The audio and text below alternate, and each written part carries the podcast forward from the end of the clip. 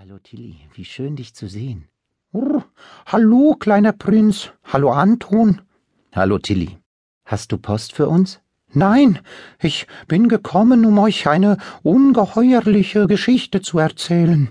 Stellt euch vor, auf dem Asteroid B502 stimmt etwas nicht.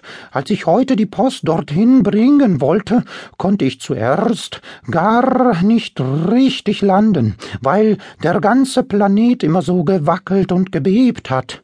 Tilly, habe ich gleich zu mir gesagt, hier ist etwas nicht in Ordnung. Besser, du sagst dem kleinen Prinzen Bescheid. Irgendwie ist es mir dann doch gelungen, die Post auszutragen, aber leicht war es nicht. Gut gemacht, Tilly. Äh, aber wenn du den Brief überbringen konntest, was ist dann das Problem? Ja, wenn ihr mich nicht dauernd unterbrechen würdet, dann hätte ich es auch schon längst erzählt. Entschuldigung, Tilly, du hast recht.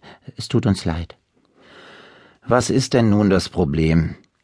Also, äh, stellt euch vor, auf dem Asteroid B502 gibt es einen großen Vulkan. Er hat einen sehr komischen Namen. Ich glaube, er heißt Eyjafjallajökull. Eyjafjallajojo? Nein, Eyjafjallajöjö. Äh, also gerade hieß er noch anders. Manu, du unterbrichst mich schon wieder. Das macht mich ganz nervös. Ich kann mich gar nicht konzentrieren. Äh, ja, du, du hast recht. Tut mir leid.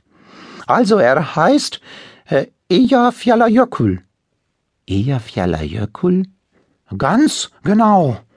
Und äh, das ist das Problem? Ja, äh, nein, äh, natürlich nicht, kleiner Prinz.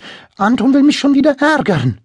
Hätte doch sein können. Wenn ich so einen Namen hätte, dann hätte ich auch ein Problem. Den muss man sicher ständig buchstabieren.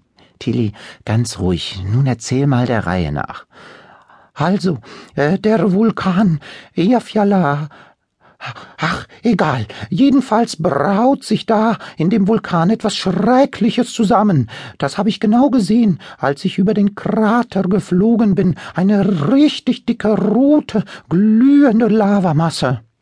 Äh, das soll bei Vulkanen so vorkommen. Ja, aber ich kenne den Planeten, schließlich arbeite ich da. Also, der Vulkan war bis jetzt immer ganz kalt, ohne Lava, erloschen sozusagen, und jetzt das, und dazu dieses Erdwackeln. Da stimmt doch was nicht. Vielleicht hast du ja auch einfach nur die Flöhe husten hören. Bitte, wenn ihr mich nicht ernst nehmen wollt, dann lasst es eben. Nein, Tilly, äh, es ist sehr gut, dass du uns Bescheid gesagt hast, und Anton sagt das nur, weil er sich mit Vulkanen nicht so gut auskennt. Aber Ihr wisst ja, dass ich selbst drei Vulkane besitze, zwei aktive und einen erloschenen. Aber man weiß ja nie. Ein aktiver Vulkan kann sehr nützlich sein. Wie ihr wisst, benutze ich einen meiner Vulkane als Herd. Doch es kommt auf die richtige Pflege an. Wenn man sie täglich pflegt, dann brennen sie ganz gemütlich und gleichmäßig. Wenn man das aber nicht tut, dann können sie ausbrechen und glühende Lava spucken. Auch die erloschenen? Auch die Erloschenen. Deshalb muss man auch die regelmäßig warten. Man weiß ja nie. Der kleine Prinz hielt uns einen ausführlichen Vortrag über die richtige Pflege und Reinigung der Vulkane und darüber, was passieren kann, wenn man die Pflege und Reinigung vernachlässigt. Er erinnerte mich stark an meine Mutter, die mir gerne solche Vorträge hielt, wenn ich mir als Kind die Zähne nicht putzen wollte. Doch irgendwas am Vortrag des kleinen Prinzen stimmte auch mich unruhig.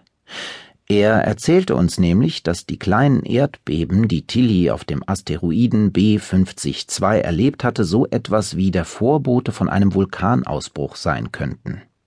Ein schlechtes Zeichen sozusagen. Das bedeutet, wenn ihr jetzt nichts unternehmt, dann explodiert hier bald etwas. Der kleine Prinz trieb mich zur Eile an. Er wollte sofort losfliegen und sich Eyjafjallajökull aus der Nähe ansehen. Ich packte meine sieben Sachen, während sich der kleine Prinz von seiner Rose verabschiedete. Auch Tilly verabschiedete sich und flog wieder fort. Nachdem der kleine Prinz und ich ins Cockpit geklettert waren, legten wir die Gurte an. Denn in einem Flugzeug ist es besonders wichtig, sich sehr gut anzuschnallen. denn man weiß ja